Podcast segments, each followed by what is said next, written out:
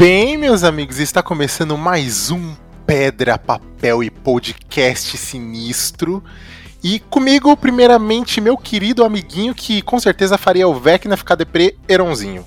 Que isso, Flávio, vou até pausar minha música aqui para entender melhor o que você quer dizer com isso. Vai pensando, Eronzinho, que enquanto você pensa, eu vou chamar Fabizinha, que com certeza seria parceira da Joyce. Nossa, chamou de velha do, do da parte É old determinada, determinada, que Não, isso, não, mulher, se Nossa, valoriza. Me, me tirou do núcleo infanto-juvenil na cara de pau. É porque você é a mais consciente de nós aqui, entendeu? Você é a que dá, o, dá as broncas. Sei, sei.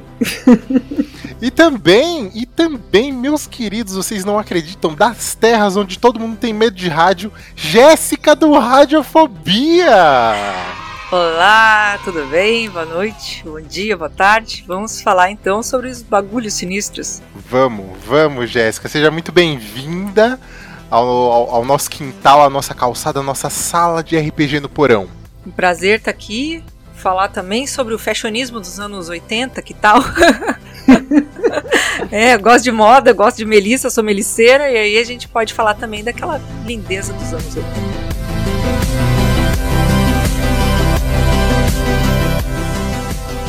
Falar que essa é a temporada, já que a gente começou já, né? Vamos falar que essa é a temporada que os cabelos estão mais estranhos. Porque a Ah. mãe, a mãe da, da Nancy, eu, eu, eu fiz o que aconteceu com ela. Permanente é o nome daquilo. Não, gente, não. Ela tava Permanente tão- aconteceu com ela.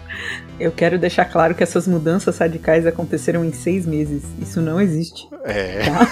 Essa foi pela linha temporal, meu Deus do céu.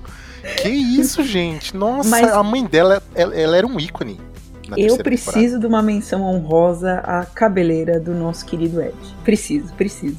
Aquele, aquele tipo de cabelo foi o único que salvou ali, no geral, pra mim. E o headbanger é o dia até hoje, né? Quem é roqueiro e tal, você vai ver o cabelo tá igual. temporada. Uhum, Tá igual, Verdade, verdade. verdade. É atemporal. Isso, mas vamos, vamos falar de Stranger Things. Primeiramente, vamos fazer um recap rapidinho, né? V- Vamos chamar a Jéssica pra, Jé- pra Jéssica falar pra gente o que, que rolou, qual que é a sinopse dessa temporada que a gente esperou durante tanto tempo, que não acabou, inclusive, né? É, nessa temporada, na verdade, depois de, de três temporadas, onde aquele, aquele grupo de amigos se envolve em várias aventuras juntos, eles estão separados. né? Eles estão vivendo sua- suas vidas de jovens adultos. E eles precisam lidar com seus medos, mas não só dessas coisas inomináveis que eles sabem que existe e que as outras pessoas não compartilham com eles, porque para aquele grupo em comum aquilo ali é uma realidade, mas para as outras pessoas elas nem sabem o que existe. E, mas eles também precisam achar os seus novos lugares no mundo. E, e eu penso que o, que o Vecna traz isso muito bem, a necessidade de deixar coisas para trás, se você quiser olhar adequadamente para o futuro. Então eu acho que tem esse, essa coisa externa, mas também que reflete uma questão interna deles. Muito bom. Meu Deus, que leitura. E na verdade nem terminou, né? A gente não sabe como é que, né, para dar uma sinopse assim mais adequada, porque a gente ainda só viu um pedacinho, né? Pois é, pois é, exatamente. Mas quando sair a segunda temporada, estaremos aqui de novo falando. O segundo volume da quarta temporada, né? É, é. E antes, antes da gente continuar aqui, queria que o nosso público aqui, os nossos queridos, os nossos lindezos, conhecessem, pra quem não conhece ainda e vive numa caverna, quem é a Jéssica do Radiofobia, né? Vocês sentiram minha piada quando eu falei todo mundo tem medo de rádio no começo, né? Foi pra dizer isso, né? A gente não quis comentar, sabe? A gente queria deixar passar batido, mas você tá insistindo na piada. Mas vamos lá, Jéssica, fala pra gente quem é tu, pra quem não te conhece, da onde você veio, pra galera pensar, meu Deus do céu, quem é essa mulher? Então, eu sou integrante do Radiofobia desde 2018. Sou de Santa Maria, no Rio Grande do Sul. Como eu brinquei antes, né, eu sou meliceira, sou gateira, sou estudiosa, estou fazendo doutorado em imaginário social. Então, tecer essas relações assim de como que as coisas nos trazem um, um background de repente, assim, para além daquilo que está na superfície, é uma coisa que eu gosto de fazer. E é isso.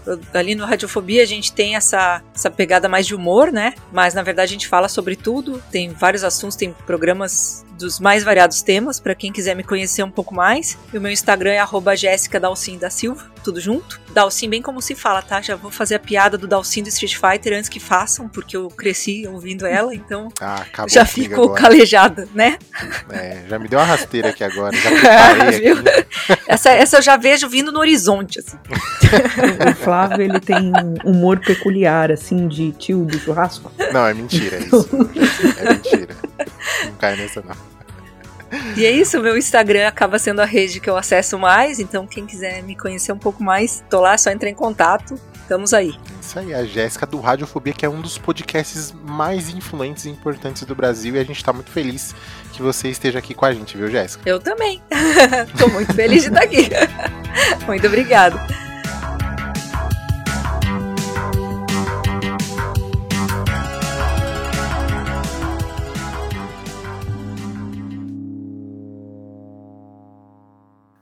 Mas vamos lá, vamos falar de Stranger Things, vamos voltar pra Hawkins, porque eu quero saber de vocês quem vocês foram nessa temporada, nessa primeira parte da temporada. Vocês foram a galera que começaram a assistir meia-noite e foram tomar café 8 horas da manhã depois, né? Maratonar tudo. Ou vocês foram assistindo um por um, às vezes dois, pra, degustar a série? Quem que foi? Vamos começar com Eronzinho, que foi o último que assistiu. Olha, eu não fui o último que assistiu, eu sei que foi você. Então. fica meio evidente que eu engoli a série com todas as forças que eu tinha. Sério, Eronzinho? Se empolgou? Sim, eu sou do time que eu tô assistindo uma vez, ou então amanhã eu assisto e já fazem três meses que eu não termino uma série. Uhum, tá. Ah, eu sou café com leite, né? Não, nem- essa pergunta nem deveria existir pra mim. Porque eu sou maratoneira, porém me arrependo às vezes. Gostaria falei, de degustar mais algumas séries, essa merece degustação. Até porque cada episódio é quase um filme. É. é, Mas eu falei, falei pra Fabizinha durante ah, o momento que a gente tava assistindo, né? Assistiu todo mundo junto, mais ou menos. E eu Não, falei, começamos Fabi, juntos. É, eu Terminar falei, é Fabi, diferente. não vê tudo de uma vez. Ela, ai, mas ai, não sei o que lá. Eu falei, olha. Não, eu me empolguei. Eu, eu, eu confesso que eu fiz uma pausa dessa vez. Eu não passei a madrugada assistindo. Então eu assisti os três primeiros episódios. Ou os quatro. Caraca, Fabi. os três primeiros episódios, dormi. E quando eu acordei, eu já comecei a maratonar de novo pra Nossa, finalizar. não. Então conta maratona, não, não vamos contar degustar, não. E você, Jéssica, conta pra gente quem que foi tu aí na sua casa. Olha, eu sou muito. é, eu sou uma pessoa cansada. Animada, porém cansada. Então, chega, né, eu chego no fim do dia, eu, eu já cronometrei, assim, o meu tempo é oito minutos. Então, se eu tô muito cansada, às vezes em oito minutos, eu durmo. Durmo, assim, de, de apagar e acordar quando o episódio já acabou. Nossa, você faz um timer assim, ó. Eu tenho oito minutos acordado É, e vai tipo, contando? então. É, às vezes eu já, já fiz, já fiz isso. Porque é- era tão frequente que um dia eu, eu medi, não é que eu medi, eu dormi num episódio de alguma coisa que eu nem lembro o que foi, e no outro dia eu fui assistir, eu dormi no mesmo ponto. E daí eu vi Mas que é dava mais ou menos oito minutos e pouco. Já tem um Então- padrão. Não é um timer, mas é. E então assim, eu não posso, eu não não me passa pela cabeça maratonar, porque eu não tenho condições fisiológicas, já, já, já sou uma jovem senhora. Então, é uma- um episódio por dia, que nem novela, né? Cada um tem a, a novela que merece. E, e é isso, entende? Não dá, não dá para maratonar, não, não aguento mais, não. É, eu entendi, é, eu também. Não, é, talvez pelas mesmas condições que eu ainda não tenha admitido pra mim mesmo, mas Nem eu pra também. gente. Porque você fala, você tem que degustar a série, assistir episódio, reflete, É, vai dormir com é. ele, aí volta, no outro dia assiste outro. Eu fiz, eu fiz, ó, o primeiro e o segundo acho que eu vi. Você assistiu dois seguidos, sim, porque você Ah, falou foi. pra gente. Foi. Eu assisti dois seguidos e assisti os dois últimos. Também colados um no outro, porque não tem como. Mas teve muita gente que, que fez o que o Euron fez, que viu tudo de uma vez, que se empolgou, porque a série ela é muito boa. Muito boa. né? Essa, essa parte aí, essa última. Essa primeira parte da última temporada é muito Última boa. não, e eu- penúltima. Ah, sério? Vai sair a quinta. Ah, não, pera. Nossa senhora. Meu Deus, eu tô Já sabendo confirmaram? agora. É, a gente não tá Sim. sabendo, não. Você que A é do business tem- da Netflix aí, ô Fabi. Não sou ainda, mas Netflix, a mãe tá on. É, Mas é, é, eles confirmaram que a quinta vai ser a última, tanto que eles estão discutindo sobre qual vai ser a distância agora, porque a gente já viu que seis meses é um tempo pífio perto do, do crescimento dos atores, né? Porque você pega, por exemplo, o Lucas agora, nessa quarta temporada, e ele na terceira parece outra pessoa. Mas eu acho É. que já deu o tempo de espichamento deles já. Não, eles vão fazer um salto temporal para a próxima temporada, já foi confirmado já. Eu só não sei qual vai ser o ano, se eles já vão entrar nos anos 2000, quantos anos eles vão ter, né? Caraca, ano 2000 é muito, Fabi. É muito. Então, eles falaram que vai ter um salto temporal significativo. Então, ainda não, ainda não tá nada confirmado de qual década vai ser, mas vai ser um salto grande. Não vai ser um salto de um ano, seis meses, vai ser um salto de mais de dez anos aí. Os moleques não vai ter tempo de fazer nada que vai estar trabalhando. tudo. Mas vamos lá, vai. Vamos falar sobre a nossa opinião então de Stranger Things. O que, que a gente achou num geral, né? E eu vou começar aqui pra dizer que assim, eu tava um pouco desgostoso de Stranger Things. Porque, primeiro que eu tinha aquela vibe da primeira temporada. Os meninos, eles eram tão bonitinhos, tão fofinhos, aquela coisa meio Goonies. E quanto mais eles cresciam, eu ia ficando, ah, não, mano, tem que correr pra fazer tudo enquanto eles estão pequenos. E aí teve a segunda temporada que, putz, foi fraca, hein? Foi fraquinha. E aí a terceira deu uma aquela animada. E a última, essa, eu me empolguei demais. Amei. A puta que pariu. Eu falei, voltei. Voltei pro espírito de Stranger Things que eu tive lá na primeira temporada, sabe? Então, super, super gostei dessa temporada. Tá de parabéns.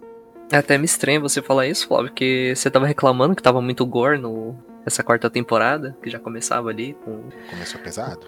te falar que de todas as temporadas, assim, a primeira eu gostei bastante, mas essa voltou com tudo, porque é aquele terror mais gore. Eu acho que agora tá tomando um rumo que me agrada mais. Eu tenho a impressão de que eles fizeram uma certa, um certo contexto para cada fase dos, dos personagens, porque como o Flávio falou no início, se era uma pegada mais Goonies, porque eles eram talvez mais criancinhas mesmo, entende? Né? E agora que eles já estão numa vida adulta, parece que. Pô, aquelas cenas ali do corpo sendo né, quase uma possessão, uma coisa que É. acontece de dentro pra Nossa, fora, que assim, que fica todo torto aquilo lá. Torci... Meu, é verdade. É angustiante aquilo. É muito angustiante. A primeira, a- acho que o primeiro episódio, né? A primeira morte, eu falei, o que, que aconteceu aqui? Exato. Uhum. A própria imagem do Vecna, né? Ele. Não que os outros não fossem, mas talvez porque ele seja uma figura Humanoide, antropomorfa, assim, dá um. É o, Né, é, sei o, lá. É o primeiro vilão que tem cara, né? Porque os outros Uhum, não tinham. Exato. Então, Pois é. Talvez a gente empatize mais, né? Porque Sim. você vê, ele é todo. Ele, ele, ele é virado, né? Ele tem músculo pra fora e tal. Aquela coisa meio. Tem uma pegada do ambiente ali, que ele tá com o ambiente e o ambiente tá nele, como se fosse uma coisa só, né? Uhum. Meio monstro do pântano, assim. Eu achei interessante como eles fizeram ah, um equilíbrio nessa primeira parte. Não sei se é muita pira da minha cabeça, mas eu achei que eles humanizaram a heroína, porque a Eleven acabou se mostrando frágil, delicada, mostrando os traumas dela, né? Então humanizaram ela, que era super heroína. E no final eu senti que eles humanizaram o vilão, né? Porque eles começam a mostrar ele como humano e tal. e Ele era alguém, né? é, eu não vou entrar em muito detalhe, porque eu acho que a gente vai discutir mais sobre ele depois. Mas eu achei esse balanço da história. Parece que eles foram amadurecendo a série com a idade, bem do jeito que a Jéssica falou, Uhum. de eles acompanharam os atores. Então agora eles estão numa fase adolescente barra é, jovem adulto.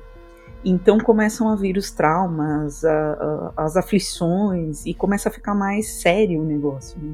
Mas no geral, então, acho que todo mundo gostou, hein, mesmo, né? Eu gostei muito e gostei muito da forma que eles começaram a pontuar referências dentro da série.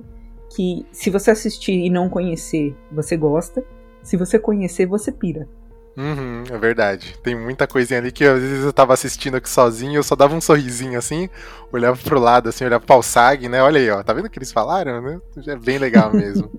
né? Porque era uma época que a gente provavelmente já tava vivo. Talvez não andando e falando, mas a gente já tava nesse contexto aí, né? A grande maioria tirando Heron. Eu acredito que sim.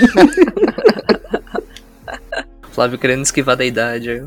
Eu acho que eles trouxeram alguns atores que são mais. eh, são característicos dos anos 80 também. Que é a própria Winona Ryder, né? Que uhum. o, o, o cara que é o papai, que é o Matthew Modine, que ele era galanzinho. Eu demorei, demorou muito a me cair a ficha de, de quem ele era. Ele fazia sei lá, comédia romântica. Tinha o, o próprio Paul Reiser, que é o cara que agora tá com ele ali fazendo a, a parceria lá no laboratório, que era acho que do, do, fim dos anos 80, início dos anos 90, aquela série Mad About You, Nossa. que era dele com a Ellen Hunt, que foi a época que ele ficou famoso e ele meio que não chegou a ser um, um galã na época, mas era a coisa do, do galã era meio diferente também. É, eu acho que eles trazerem essas figuras são é, acaba é como se fosse um lado B, assim, nenhum que a Winona Ryder foi a mais famosa ali, né? Sim. Mas hum. Foi uma revelação, Todos... né? Uma re-revelação. Re Exato, ela tá muito bem. Então eu, eu acho interessante como eles integram essa galera mais velha guarda, vamos chamar assim, e ao mesmo tempo essa meninada nova aí, né? Um monte de revelação de talentos, assim. Eu, particularmente, gosto bastante do Dustin. Eu acho que ele é uma figura muito. muito simpática, né? Sim. Quem não é. gosta, né? É, exato, ele é tá muito querido. Errado. E...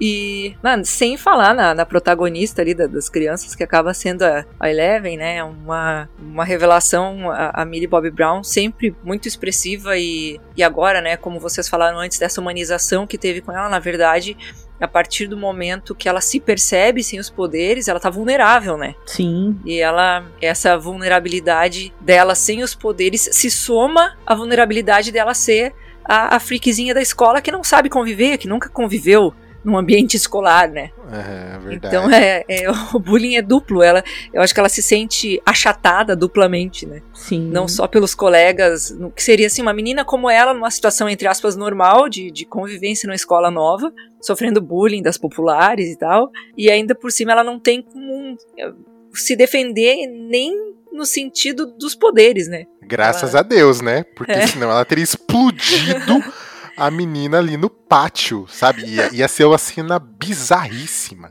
Maior vilã da série, essa menina, mereceu a patinar. É. é. não, meu, a gente já tá falando praticamente dos personagens, né? Sim. Então vamos manter aqui porque eu acho que a, a Jéssica ela trouxe muito isso no começo e eu não tinha tido essa visão, né, de fases diferentes para os personagens agora nessa temporada. Sim. Né? Cada um tá num caminho diferente. A gente vê essa galera separada, chega a me dar um pouco de dor no coração, né? Ver eles separados assim, mas é muito legal ver que a maioria tá, tá vivendo outra coisa, né? Menos justamente a, a Eleven. Eu acho que o Will também. Eu acho que ele tá na mesma vibezinha da primeira, segunda temporada, que ele tá meio deslocado, meio traumatizado, meio naquela de, ah, mano, vou desenhar uns bagulho aqui, velho, introvertido, sabe? Ele se manteve assim, mas os outros, né, né, o primeiro que eu queria trazer então era o Will, para trazer um pouquinho dele, queria saber de vocês a visão que vocês têm dos outros, a gente vai conversando aqui. Cara, eu gostei bastante do Ed, que é punk sujo ali, o rosqueiro fã do D&D. eu sempre fui mais do rock, então eu tava sempre ali, jaquetão, blusa, não sei o que lá, o cabelão comprido largado. Você se identificou com ele, né? Acho que sim, de certa forma, assim. Tipo, eu achei muito engraçada a representação dele, que é justamente o estereótipo do headbanger sujo. E, cara, apesar de ser extremamente covarde ali, dá pra ver que ele tá mudando um pouco. Então eu quero ver o desfecho, principalmente por causa do trailer, aquela cena dele tocando guitarra lá no mundo invertido. Então eu tô mais ansioso pela final dessa temporada do que pelo que ocorreu até agora. Apesar de ter me animado muito. É, eu vi muito nele. É, você falou que ele é covarde, eu acho que ele é de boa, sabe? Eu não vi essa covardia dele toda aí, não. Mas é. Eu achei interessante como ele é um personagem que chegou do nada e já tá no olho do furacão, assim, vítima, né? Porque o que aconteceu ali no, na série foi que a, a menina foi totalmente espremida perto dele e ele virou. E ele agora tá fugindo da polícia. E, gente, como eu fiquei desesperado nessa hora. Por ele, sabe? Gente, que foda isso, que foda. Eu acho que pega também a questão do carisma, né? Não só do personagem, mas o ator que colocou algumas impressões no personagem que pescou a gente, porque a, o Stranger Things ele apresenta alguns personagens de temporada em temporada, alguns têm maior representatividade, outros menos. Mas eu acho que dessa leva que eles apresentaram dessa temporada, dessa primeira parte da temporada em específico, Uhum. o Ed é o que mais se destaca, porque você cria uma. um- um- você ganha carinho por ele é, de graça. E eles tiveram muitos personagens sendo apresentados, muitos Nossa. mesmo. Tanto que tinha personagem que todo mundo tava na hype, a menina que faz N, né? que, Uhum. Tipo, praticamente nem apareceu na série e foi um rebuliço quando falaram que ela ia participar. É, outros personagens que participaram em outras temporadas que não ganharam esse destaque e ele conseguiu crescer. É verdade. Mas um personagem ganhou um destaque e pra mim não só destaque. Esse personagem ganhou protagonismo nessa temporada que é a Max. A Boa. Max ela entrou depois, ela não era do primeiro núcleo. Ela ficava muito quieta e nessa temporada ela é o coração do, do núcleo de Hawkins, né? Porque tudo gira em torno dela. É, é verdade. Mudou, na verdade, né? Eu acho que antes, nas últimas três, era a Eleven, Sim, por, por motivos diferentes, mas esse é ela, né? Porque a gente começa a, vi- a vivenciar as coisas e sentir o medo, a ansiedade por causa dela, por realmente. conta dela. E, e tem uma questão também muito relevante, porque eles entram na história dela, eles explicam mais a personagem. Então Hum. a gente cria um vínculo muito grande com ela. E o melhor episódio da temporada, na minha humilde opinião, é o episódio 4 que gira em torno dela, né? É, com relação a, a Max, a gente não pode esquecer que o irmão dela, que acabava sendo, por mais que eles supostamente não se dessem bem, ele em vários momentos fez o papel de, de protetor dela e ele teve uma morte muito trágica, né? Sim, Então, a partir do momento que ela também aquele irmão era quase que uma um muro que separava ela de se integrar mais com, os- com, a, com a criançada, né, com, com os meninos ali da idade dela.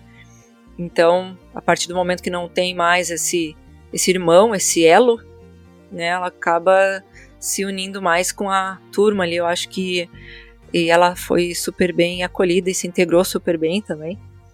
E o que falavam antes do Ed, né? Eu acho interessante que ele entrou é, agora, né? A gente sabia que existia o grupo de RPG e tal, mas é, não existia um mentor desse grupo. Né? Ele era uma figura é, que estava no imaginário, assim, nunca tinha aparecido. Mas é, ele gera uma empatia, eu acho que, pelo menos no meu ponto de vista, muito rápido, porque é, embora ele estivesse fazendo uma coisa errada, negociando droga e coisa assim, fazendo uma renda extra, é, ele tava. Ele, ele se vê numa situação de vítima porque ele estava no lugar errado e na hora errada quando as coisas acontecem. E justamente Uhum. porque ele não tinha um histórico positivo, ele vira o principal é, investigado, né, o principal suspeito. E então a gente pode pensar, né, guardadas as devidas proporções, é, supostamente poderia acontecer com qualquer um que tá ali, e, sei lá, e, e deu caca, e aí, né, o que que seu histórico diz a seu favor ou contra você pra te para te botar no rolê ou te inocentar dele, né? São coisas ainda mais numa época que não tinha câmera, não tinha como filmar nem nada. Eu acho que o fato da série se passar nos anos 80 tra traz essa essa coisa da falta de uma testemunha, a sua palavra é a sua Uhum. é o seu principal alicerce, entendeu? E se você não tem um bom histórico de confiança pra dar sua palavra, sinto muito. Nossa, É é verdade. Eu, eu tô curioso pra saber a opinião da Jéssica com relação a, a Nancy. A Nancy, ela, ela é a certinha, né? Eu, eu me identifico com ela, mas não sei se dizer que sim, melhorou. É, Ela amadureceu, né? A partir do Uhum. momento que ela ganha outras responsabilidades e tal pro jornal, ela se torna quase que responsável por trazer uma verdade à tona, né? É, Esse idealismo eu acho muito legal, porque ela tá prospectando um futuro, né? Ela não se vê só como a jornalista da escola ou algo assim, ela, ela pensa como algo que zela pela cidade, né? Pelas coisas é, que seriam as, as corretas e tal.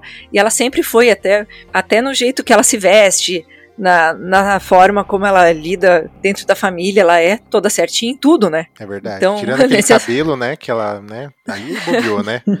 Mas tudo bem, né? Uma coisa que eu achei muito legal dela dentro da história, e aí, meu, vocês me dizem, me dizem aqui.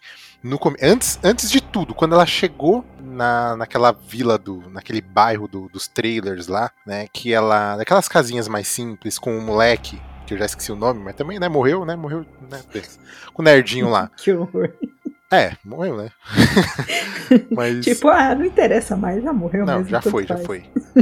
tipo, quando ela chegou lá, que ela começou a investigar e pesquisar e tudo mais, você, caramba, ela, será que ela vai conseguir achar alguma coisa? E ela sem entender nada, de repente o moleque some e ela fica desesperada por causa do moleque, fica procurando e fala e fica ali, fica ali. Ela tá totalmente perdida. E a hora da cena que ela vê o carro com o Steve e o pessoal, ela dá meio que um sorriso de putz, entendi. Ela meio que entende. Vocês sentiram isso?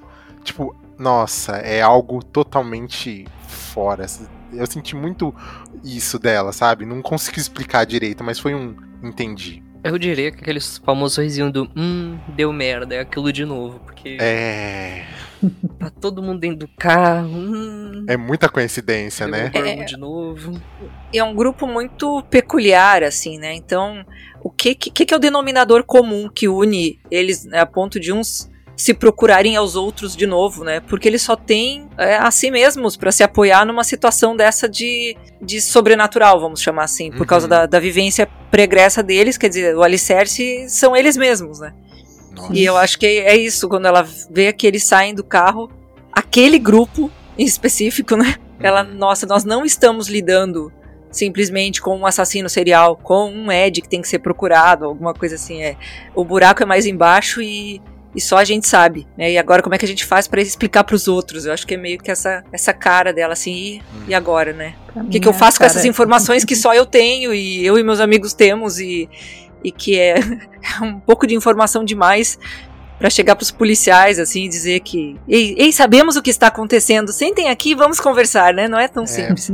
Não é. Realmente. Nossa, eu tenho dois aqui. Mas eu quero saber se alguém vai. Alguém quer trazer algum? Porque senão eu vou trazer dois personagens aqui que, mano, eu não consigo esquecer e que me marcaram muito. Alguém tem algum? Alguém? Ficou bem marcada a cena do, do retorno dos jogos de RPG com a Erika, né? Mesmo que seja uma coisa curta, mas teve um, acho que um, uma vibraçãozinha de que talvez ela fosse participar e de repente ela não estava no rolê. É, a entrada dela foi maravilhosa a também. A entrada né? dela, ela participando do jogo, a ela é cena é do jogo, boa. né? O, uhum. o, jogo em si, que é o que deu origem, né, pro Stranger Things, porque Uh, tanto a história é baseada em D&D, quanto o, a primeira temporada começa com ele jogando, e o próprio nome do, do vilão vem de referência do D&D.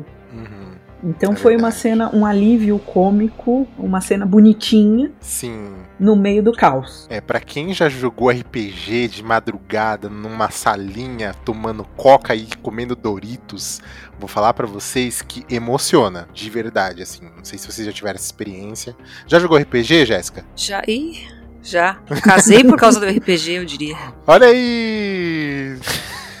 Tirou 20 então na vida.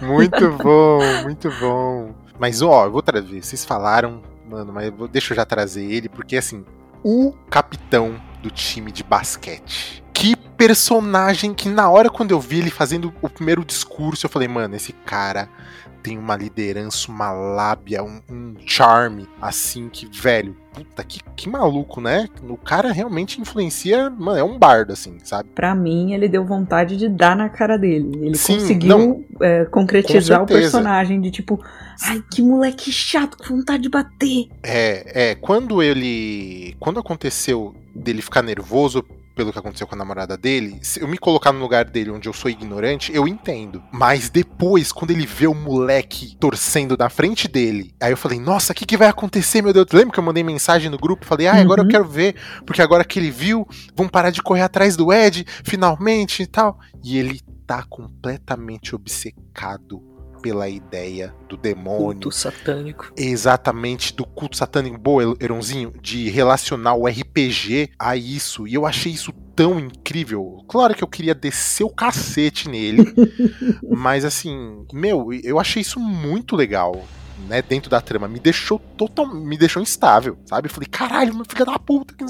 Nossa senhora, né? Como é que vocês, vocês enxergaram esse personagem que, que sabe quando é, é como se ele não tivesse importância na trama geral, mas ele movimenta uma parcela de ansiedade muito grande na gente ali. A coisa do Satanic Panic, né? É muito. Uhum. Lá pra eles isso já acontecia nos anos 80, que chegou com um delayzinho, né? Chegou nos anos 90.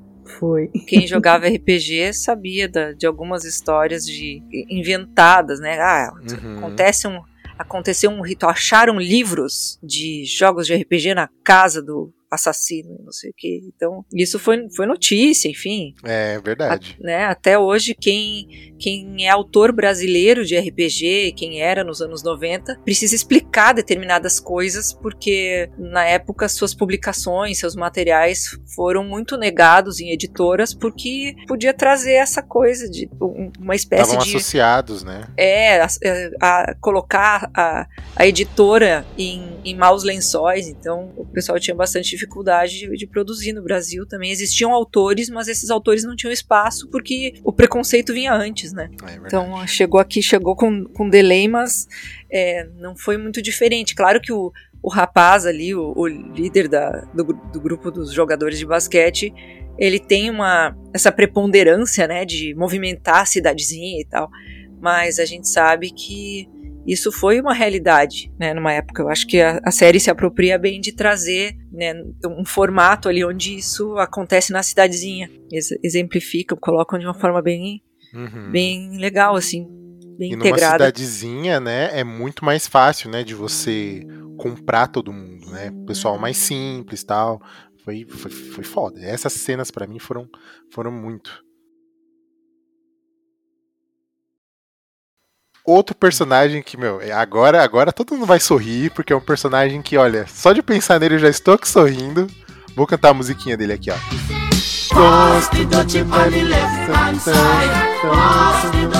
Mano, esse maluco ele é demais, né? O amigo do, do Jonathan, né? Mano, chegou chegando, uma vibe mó leve, de repente tá fugindo com um cara morrendo no carro e gritando o que, que tá acontecendo. Mano, que, que personagem legal, né? Muito legal, assim, com tudo que ele traz, né? Porque ele é totalmente diferente, né? Do padrão ali da, da galera, tanto do Jonathan quanto. Não é tão Hum. diferente do Jonathan, não, hein? Ah, ele é sim. Estão bem iguais ali. O Jonathan é mó emo, quietinho, enrustido. Ele, Ele, é, mó tenso, né? Colo- É, ele é tenso, isso. Obrigado, Jéssica. Obrigado, tá vendo, gente? É isso. Mas o, o- ele é todo, meu, good vibes, vou ficar de boa, trabalho aqui, sabe? E aí, o que, que você tá afim e tal? Os caras pedem pedido para ele, faz um pedido pra ele, ele, não, mano, esse bagulho é ruim, velho. Não sei o que lá. É- ele é muito de boa. E de repente ele tá gritando no carro, meu Deus, o cara tá morto atrás de mim. Mano, que, que personagem. Aquela música tá na minha cabeça, né? Viralizou no TikTok. Vou fazer um TikTok com alguma. com essa música aí, porque, mano, demais, assim. É muito de boa esse, esse personagem. Eu achei ele um personagem legal, mas ele não me marcou tanto quanto o Ed no sentido de Ah, carisma. Eu acho que ele é bom, mas ele pode ficar avulso que não vai fazer muita diferença pra mim na história. sabe quem que tinha a mesma vibe do Ed? O Billy. Exatamente. Sim, mas no geral, Vamos ver quem vai sobreviver no final. Se é o seu É. Ed aí ou se é o meu. Boys. eu, eu ainda desconfio que vai morrer mais de um no final. Mas. e a gente não vai ter essa de dizer quem é que vai morrer. O meu personagem é o seu. Todo mundo morreu, acabou. É. Porque se a gente for pensar bem, né? O core do, do vilão é quem tá com, com a cabeça ferrada. E todo mundo tá com a cabeça ferrada, não só na série como na vida. É verdade. Mas é, eu acho que assim ele trouxe um- uma tranquilidade pro Jonathan que ele não tinha mesmo, ele era mais tenso. Mas se você olhar os dois hoje juntos, eles estão na mesma vibe. Nossa, eu acho eles totalmente diferentes. Nossa, totalmente. Mas tá, Ah, né? É, não sei. Eu, eu, eu olho e eu, se você comparar o, o Jonathan antes e o Jonathan agora, tipo, uma temporada de diferença, já, já tá mais desconectado. Se a gente for falar do Jonathan, eu percebo já ele bem avulso, sabe? Porque antes ele tinha um papel de base tanto pro Will quanto pra Joyce. É base familiar, né? Não, ele, ele era um pilar, assim, sabe? Ali. Não era nem tanto a Joyce, porque a Joyce estava totalmente preocupada com o Will, né? Se a gente for pegar as primeiras. E, e ele ali segurando a onda, sabe? Eu, eu, eu gostava muito dele nessa temporada. Eu falei, não, o cara não sabe o que quer da vida. Mas não sabe mesmo. Ele assumiu o papel de minha mãe agora tomou as rédeas, beleza. É Vou maconheiro o papel dele nessa. Tem Queima a cara- Babilônia. Ô, Jéssica, ele tá preocupado com a, com a namorada. Ele, pô, vou, tô atrasando não, minha não namorada tá aqui. Ele tá... preocupado, não. Ele falou que trocou a namorada pelo amigo maconheiro, então ele trocou a namorada pela maconha. Jéssica tem razão. Ai.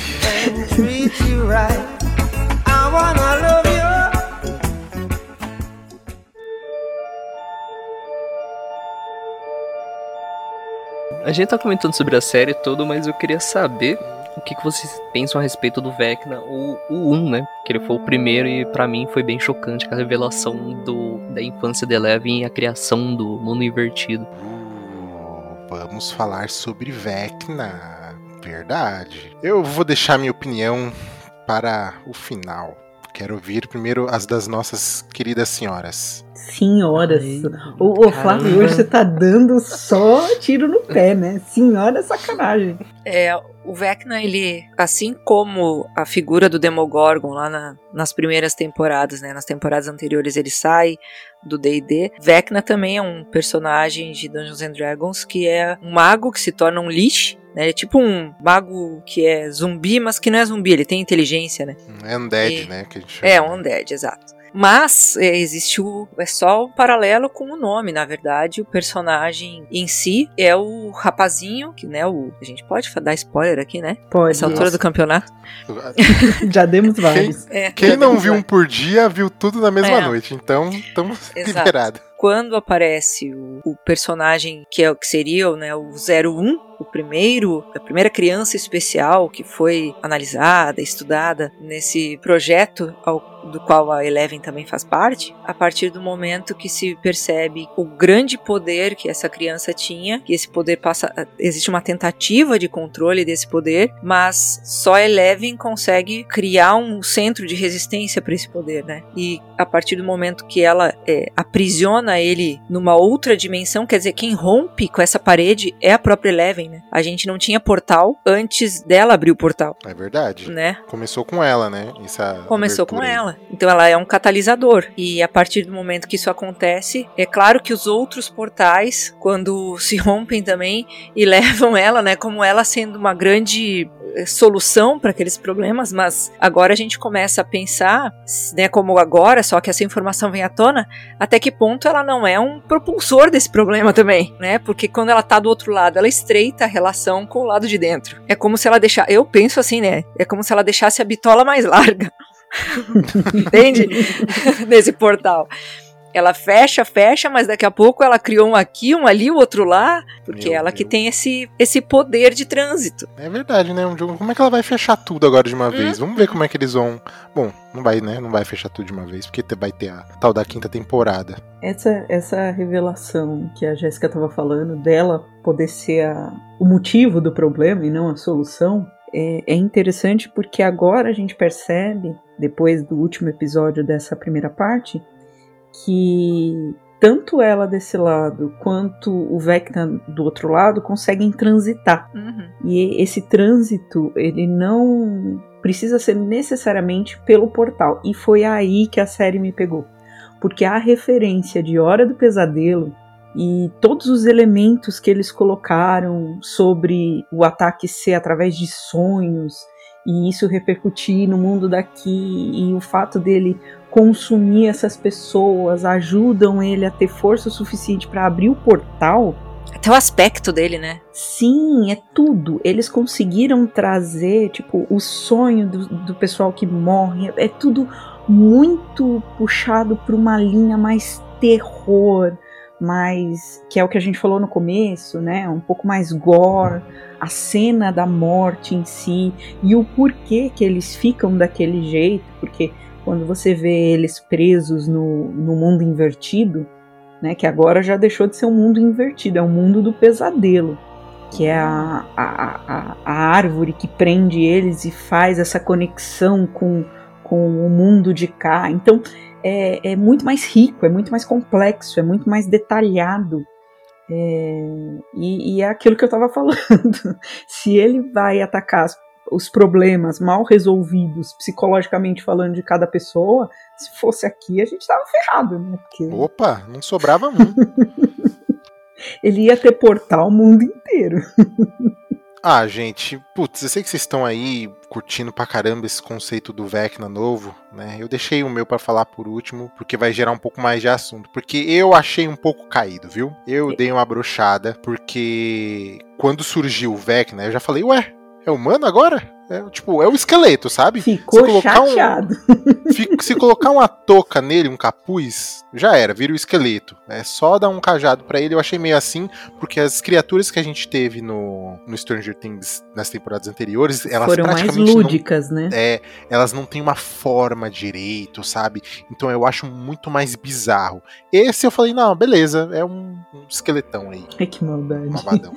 Aí eu fiquei meio assim. Aí eu falei, tá, mas beleza, vai. Aí eu falei, putz, né? Isso que vocês falaram, né? Vocês duas. É, pô, ele é um cara que ele, ele se conecta pelo, pelo, por um problema mal mal resolvido, pela culpa, né? Eu falei, caralho, então. Putz, acho que a culpa consome a pessoa porque faz a pessoa se retrair e aí ela se retorce todo e ele usa esse poder, ele se conecta pelaquela casa lá que tem muita energia emocional e tal, e nossa, atacou o cara lá que foi o único sobrevivente, e eu tava ali muito louco, traçando várias teorias. Eles explicaram tudo, tudo. E eu falei, tá, eu não tenho mais o que pensar sobre esse cara, sabe? Não precisava do momento palestrinha.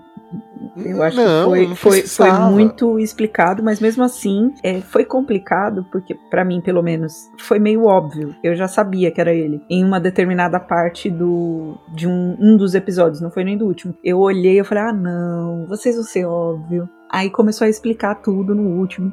Aí, E aí tá vendo? Mas eu gostei. Independente disso, eu gostei bastante. Gostei das referências. Menção honrosa pro ator que fez Fred Krueger, que participa do, do, do episódio, né? Que ele é o Victor Creel, ele é o pai do um. Nossa senhora. E aí, Uau, quando ele aparece, você fala: Nossa, que legal que eles fizeram essa menção, que trouxeram o cara, que colocaram ele num manicômio, enfim, aquela, aquele classicão anos 80, né? Porque Sim, você não fala sim. nem casa de recuperação ou alguma coisa assim, manicômio. Ah, ali é, ali é mais, mais pesado mesmo. Mas eu fiquei meio assim, sabe? Porque não é mais um ser monstro, sabe? Agora é um cara, né? Se a gente for falar dos poderes dele, vai, vamos vir pros poderes. Vou querer saber a opinião da Jéssica agora que eu. Que eu, eu tô destruindo o Vecna, mas, né? Relaxem, gente. Vamos lá. É, Destruir o antes- Vecna é o que todos nós queremos. Vamos lá. Tá, então É o vamos lá. objetivo da É série. o objetivo da série.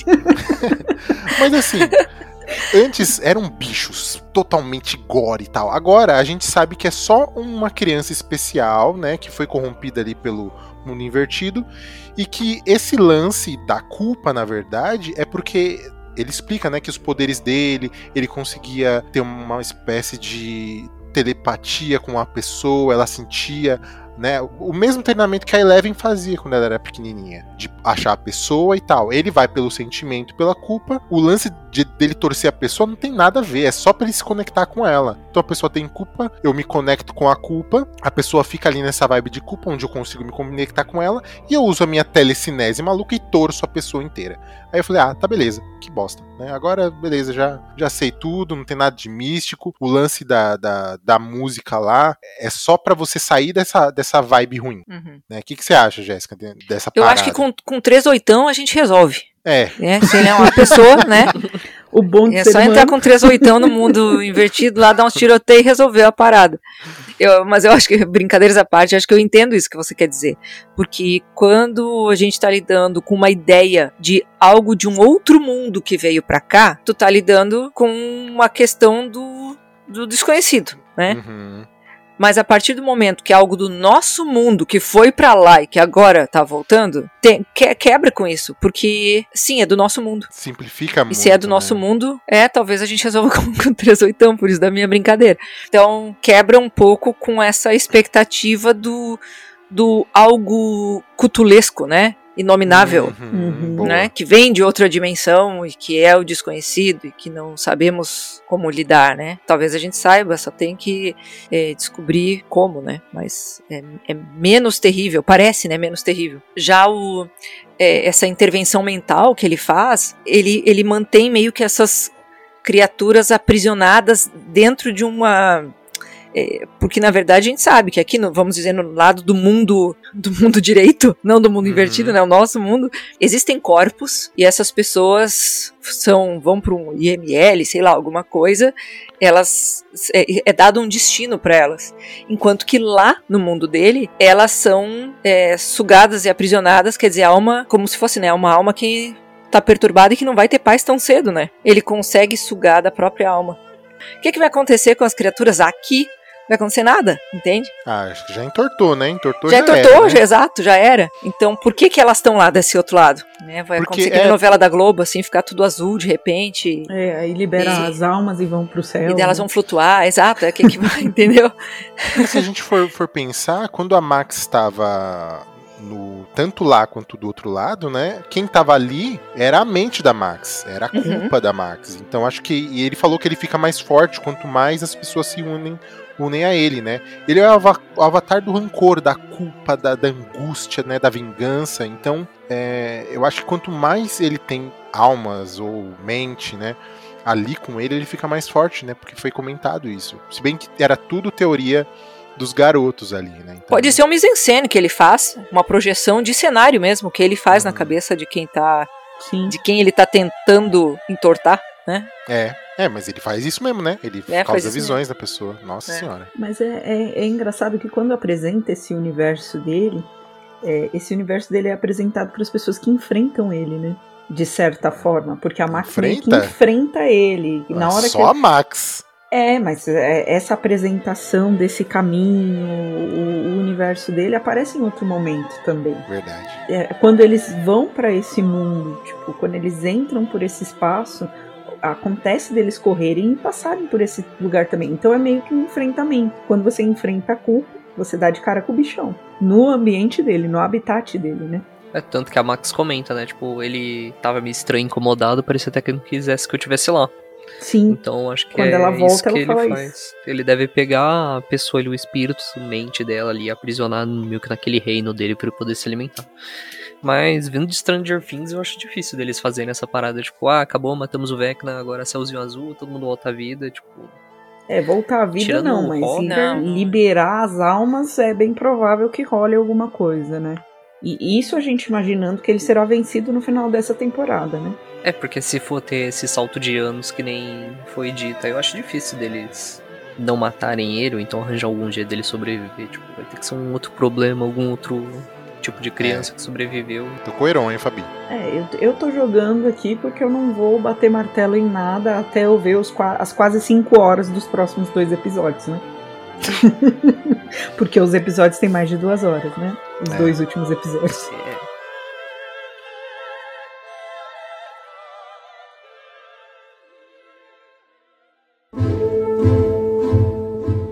O papo tá, tá uma delícia, a gente tá teorizando aqui, tá muito bom. Mas olha só, a gente não falou do Hopper. É, eu tava pensando nisso. Pois é. Então, mas Esse, o, o esse arco falar? dele tá muito louco, né? O que falar deste momento? Ele me perdeu quando o cara correu durante milhas descalço e o pé não granguenou. Então ali eu já falei, não. Depois É, ali dele me ter perdeu. quebrado o pé, né? Porque ele Nossa. quebrou o pé antes. Maluco tem regeneração do Capitão América, né? Não, mas você não entendeu. Isso daí é um plot twist. Porque ele, na verdade, é o pai da Viúva Negra. Uh, tava na Rússia! ele estava na Rússia, no gelo, e foi aí que ele começou com os poderes. Ninguém entendeu, ninguém pegou. Ah, Fabi. Na hora que eu olhei ele correndo no gelo, não teve como não lembrar. Não teve. É, eu lembrei também, mas eu falei, não, não vou fazer essa associação. Que Eu vou fazer porque tem, tem algumas cenas ali que são, assim, é bem absurdo, se eu né? vou É muito dizer que é exagero. desnecessário, porque eu achei que eles deram uma empurrada com esse, esse núcleo Rússia. É Uhum. relevante o núcleo e talvez eles juntem tudo pro final. Mas não precisava de tudo isso, né? Tiveram algumas Eu cenas também não. forçadas assim demais. O karatê no, no, no avião, vocês acharam forçado? Do Murray. O Murray foi É um que- personagem que a gente não citou, que é maravilhoso, né? Ele é- eu, eu amo, eu amo o Murray. Eu adoro ele. Nossa senhora. Tanto o ator, que é muito bom, muito expressivo, como o personagem. Mano, que cara doido, velho. Cara doido e maravilhoso, assim. E a dinâmica da, da, da dupla dele com a Joyce é muito Com boa. a Joyce, né? Porque eles são. Nossa, é muito bom mesmo. Esse arco, eu não sei, ele me parece uma coisa, é um, parece um desvio de rota, sabe? Eu não consigo entrar muito, embora eu goste do, do Hopper como o, o cara badass que ele tá se mostrando, mesmo sendo aquele policial da cidade do interior, que só tinha que cuidar de roubo de galinha, essa coisa assim. Uhum. Ele tá mostrando um outro lado, que isso também mostra o crescimento do personagem, mas parece que é outra coisa. Parece que eu, que eu tô vendo uma, um, sei lá, um É. seriado que não é mais Stranger Things. É desconexo, não, É. não, não tem uma liga ainda, né? A gente É, espera que espero- tenha, tipo, no futuro. Mas... É, mas é porque a gente tá vendo o, o Vecna comendo criança, tortando e destruindo a, a galera, as crianças, tudo a, Eleven indo treinar no, no, no balde lá e tudo mais. E, e aí mostra o Scott Porrota que tendo fugir da prisão. Tipo, pô, mano, não, eu quero ver os moleques lá. É, é lá que eu tô preocupado. São muitas coisas pra eles estarem trabalhando ao mesmo tempo também, né? É. O Hopper a gente já sabe que aguenta. A meninada lá da Califórnia, que até agora também a gente, eu acho que eles tiveram menos, menos espaço porque a, a Eleven tá num cenário que é dela. Aí um grupo tá num outro cenário e o outro tá lá na Califórnia e aí você tem mais o cenário da Rússia. Então, na verdade, é como se o mestre, né, no, no jogo de RPG dissesse: "Tá, galera, vocês ficam aí só um pouquinho que agora eu vou mostrar o que tá acontecendo lá do outro lado". É quase É. como um- uma evolução separada dentro de um turno de, de RPG. É, mas Ó, isso você vai treinar com fulano lá no monte, você vai pro meio da floresta, você é, vai para enquanto isso, é, E é horrível quando, numa aventura, os personagens se separam. Pro mestre, cara, o é horrível. Sei porque experiência própria, é muito ruim. E a gente acaba, né, sentindo essa, essa mudança de cenário, mas tudo bem, né? Eu queria saber agora, pra gente encerrar, né, good vibes, porque é o momento, hein? A música que te salvaria do Vecna, Fabiana Santos. Vamos lá, Fabiana, você tá ali, ó, olha, o Vecna tá te puxando, Fabi. Que música que a gente coloca no seu toca-fita? Vai, Fabi, rápido. Não, mas aí é a pergunta que não quer calar. É uma Morreu, música pautada na série, tipo, é anos a, a 80. sua música, a sua. Ou é a música da vida, porque se A a, gente for música. justo, tem que ser uma música até 86. Não, não, pode ser a música da vida, porque eu não fiz essa regra na minha mente, não. Ah, você fugiu da regra do, do bagulho sinistro. É, e você morreu porque o Vecna, né? Você ficou aí discutindo, o Vecna já te Não, eu- o Vecna não vai saber qual vai ser o problema psicológico que ele vai atingir. Já vai começar por aí, porque são tantos que ele vai se perder na minha mente. Ah, eu, Eu acho já que Ela vai derrotar o Vecna. É, Eu o jogo já Você vai falar, qual que eu pego? Qual que eu pego aqui? Não, mas se ele ouvir o Pedra Papel Podcast e ele acessar o nosso Instagram, lá no arroba Pedra Papel Podcast, e vocês aí de casa que estão ouvindo, segue a gente, pelo, pelo amor de Deus, senão o Vecna vai pegar vocês, aí ele vai descobrir, Fabi. Isso é uma ameaça e você está sendo horrível com os seguidores do Papel Podcast. Mas olha, eu vou pela nostalgia e eu vou pela teoria da conspiração que tá rolando, porque o pessoal definiu qual é a música que vai ser tocada naquele momento que o Ed está com a guitarra. Não sei se Ai, vai ser essa música, mas eu fui por esse elenco. Eu elenquei por uma música de, 80, de até 86. E aí eu vou de Europe, eu vou de Final countdown.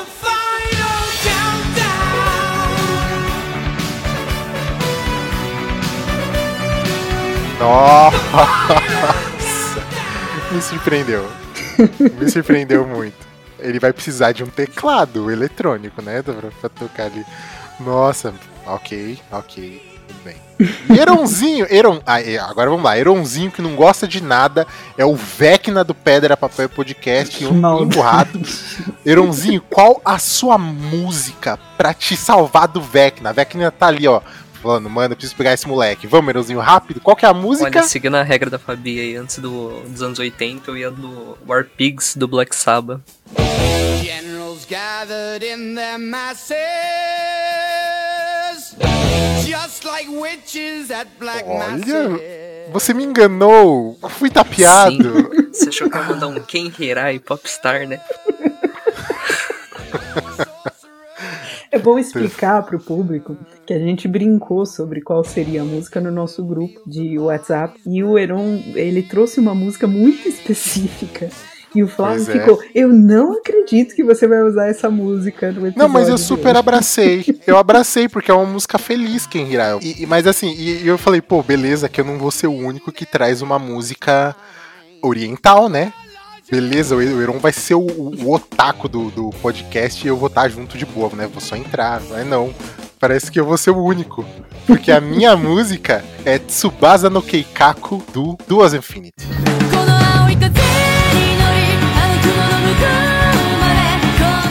Essa música, ela é incrível. Putz, ela é muito. Ela me tira de qualquer lugar. Ela é muito linda, muito boa. Depois eu vou passar pra vocês, mas ela é maravilhosa. E agora, Jéssica, você tá preparada? O Vecna tá, tá te perseguindo, Jéssica. Você tá vendo seus traumas, Jéssica. Jéssica, tá balançando o- o berço com o neném pegando fogo, Jéssica. É agora. Ah, pois então, eu não tinha pensado nessa coisa de fazer uma, uma música, de pensar numa música própria daquele tempo, né? Eu também não. Mas eu tinha um, um radiozinho lá, um Walkman amarelinho da Sony, muito parecido com o que eles usam ali no seriado. Uhum. Mas, e o que tocava na época era New Kids on the Block. Então Nossa, talvez, né? Eu com a, qual música? Qual música? é. Ah, Step by Step, como, né? Step by Step, oh baby, baby, gonna get to é, né? To you, girl. Muito Era bom. negócio, né?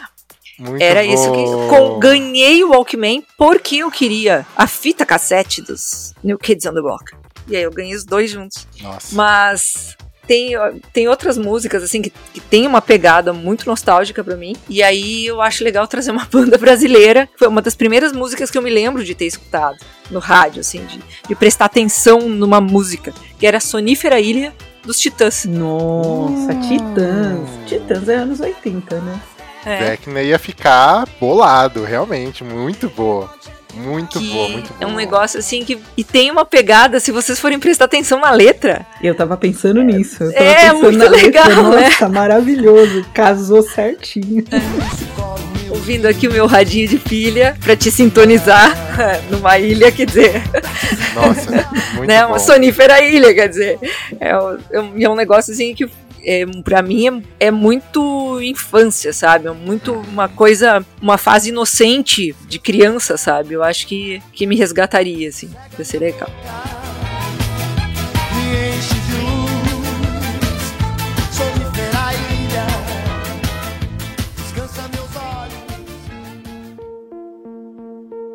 Então, gente, eu vou falar pra vocês o que eu espero da próxima temporada é uma cena que eu já tô vendo na minha mente. Sabe? Eu espero uma cena. É a minha expectativa. Que é o exército chegando naquele lugar, lugar onde a Eleven tá presa. E ela dizimando todo mundo, sabe? Só pra mostrar que ela tá fodona. E aí vai lá e ajuda a galera. É, é, é a minha expectativa, é o que eu quero. E eu acho que é o que vai acontecer. Mas se a Eleven dizimar todo mundo, ela não se torna igual o 1? Joguei e saí correndo. Ai, Fabi, por que, que você fez isso? ah, dos males o menor, né? Sei lá. Já sabemos que é um vilão da quinta temporada. né? Sim. Ou é isso ou é o Vecna, meu. Eu escolho o governo ali, o exército. Mas e você, Fabi? Você que tá acabando com o meu sonho aí. A ideia não era acabar, só joguei a reflexãozinha aí. Mas eu, eu tô com uma expectativa alta de que eles consigam juntar todos os cenários e fazer um link com os personagens. Pra mim, isso já é o essencial. Porque duas horas, acho que o- a próxima, o próximo episódio tem duas horas e pouco e o último tem duas horas e vinte. Eu acho um tempo muito longo pra uma, um episódio de uma série.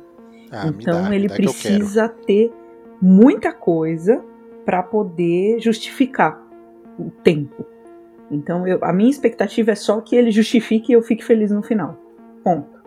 Eu acho ainda que aquela cena do Ed não vai ser simplesmente ele tentando se livrar, e sim tentando derrubar o controle mental do Vecna, desconcentrando ele de alguma forma, mas de qualquer forma eu espero que ele morra. E O que Ed ou o forma- Vecna? Os dois. Porque Eu ia cara falar que o Ed isso. vai morrer. Vindo do Heron, Pra ser nós justo. somos dois. Parece justo. Afinal de contas, até o Sam que foi com o Frodo lá jogar o anel no, no vulcão morreu. Por que, que o Ed não ia morrer? E existem Você não morreu não, você né? tá maluco? O Sam morreu. Não morreu não, Mas mano. o Você Sam tá não doido? morreu. Ele morreu na série. O Stranger Things ele morre. Ah, tá, É você tá falando. maluco? Ele foi no ué. vulcão, carregou o Frodo e não morreu. Ele morreu na série. Eu não tenho. Eu evito criar expectativas, porque, né, a gente leva tombo grande com expectativa. É, mas, mas eu concordo com a Fábio quando ela fala de ter justificativa. Né, porque um episódio de duas horas, quer dizer, é pra causar, né? Pra dizer que fiz um episódio que tinha duas horas, aí vira uma grande barriga, ou fica cansativo. é, por que não fazer um, uns episódios, né, mais episódios de menos tempo? E que daria, né? Enfim, quem quer maratona, maratona. Quem quer assistir é, separado, assiste separado. Eu, enquanto velha que sou, já faço essa. Já antevejo que talvez eu veja separado, entende? Talvez um episódio de duas horas eu veja uma hora num dia, outra hora no outro dia. Ou de 8 em 8 minutos. Ou de oito minutos, exatamente. pra degustar mais. E então eu já fico pensando como é que vou, eu vou gerenciar, fazer um microgerenciamento do, do- da assistência de episódios. Mas vamos lá, eu acho que material para eles fazerem essas amarrações tem, né? Pra trazer os assuntos e tal, e, e colocar justamente todo mundo no mesmo cenário de novo, de uma forma que, enfim, não fique gratuito, ou não fique aquelas coisas assim tiradas da cartola, né? É, eu acho que se eles se propuserem a resolver as coisas que eles mesmos criaram ali, que, enfim, não precisava ter dado uma volta tão grande, né? Como a gente falou ali do, do caso da Rússia, né? Só pra dar um exemplo. E se eles resolverem isso, já tá de bom tamanho. É bom a gente lembrar que essa foi, a, acho que, o episódio mais caro de Stranger Things até hoje. Eles gastaram, tipo, 30, eu só não lembro se são 30 milhões ou mais que isso, mas eles gastaram uma fortuna pra esse para essa temporada. Os episódios Também, né? foram Rússia, né? caríssimos os episódios. Não, nem a Rússia. Sabe aquela. Va- Vamos usar de exemplo. Tem aquela cena deles no deserto com o carro. Uhum. E se você reparar na cena, ela dura dois minutos. Mas eles pegam várias horas do dia, várias posições diferentes, uma câmera diferenciada. Se você pensa em produção, a produção desses dois minutos custou uma nota. É. E tem a Rússia, né? Eu vou insistir na Rússia, porque a hora que o Murray chegou lá, não é sua prisão, é nossa prisão, né? Sentiu o hino da. tocando. E é isso Mas aí. essa é uma referência clássica dos anos 80, né? Se você não falar de É. comunismo, você não tá Pois falando de anos 80. É isso aí, né? Então a gente fecha esse bloco aqui com a música da União Soviética. Que a Fabi não gosta que eu. copyright, hein? Flávio, os comunistas vão te pegar, você vai ver só.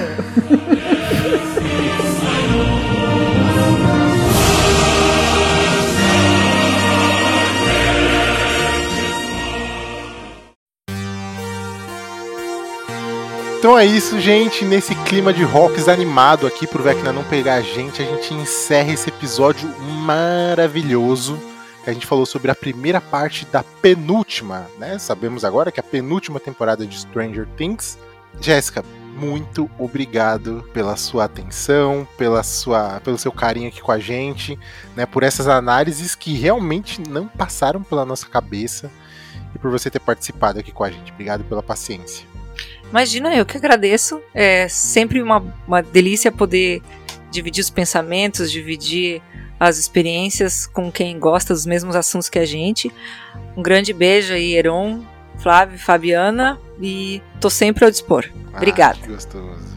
A gente que agradece, né? Pra quem ainda não ouviu a Jéssica, vai lá no Radiofobia. Já falei, hein, gente? Mano, todo, quem, quem gosta de podcast, conhece Radiofobia, vai lá. E não esquece de seguir a gente também de novo ali no arroba Pedra Papel Podcast no Instagram. E, gente, uma música animadíssima agora pra gente encerrar, porque eu sempre falo pra vocês. Um por todos. E todos pelo cast. So let's sink another drink. Cause it'll give me time to think. If I had a chance, I'd ask a woman to dance, and I'll be dancing with myself. Oh, dancing with myself. Dancing with myself. Well, there's nothing to lose, so there's nothing to prove. And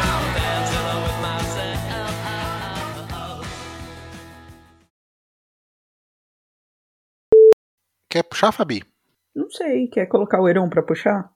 O Heron tá falando um pouquinho. É, o Heron tá, tá, tá triste. É, vai que não pega tu, hein, Heron. Esperto aí. Meu cérebro tá meio lento hoje. Então Acho tá. que eu andei muito com o Jonathan. Tá.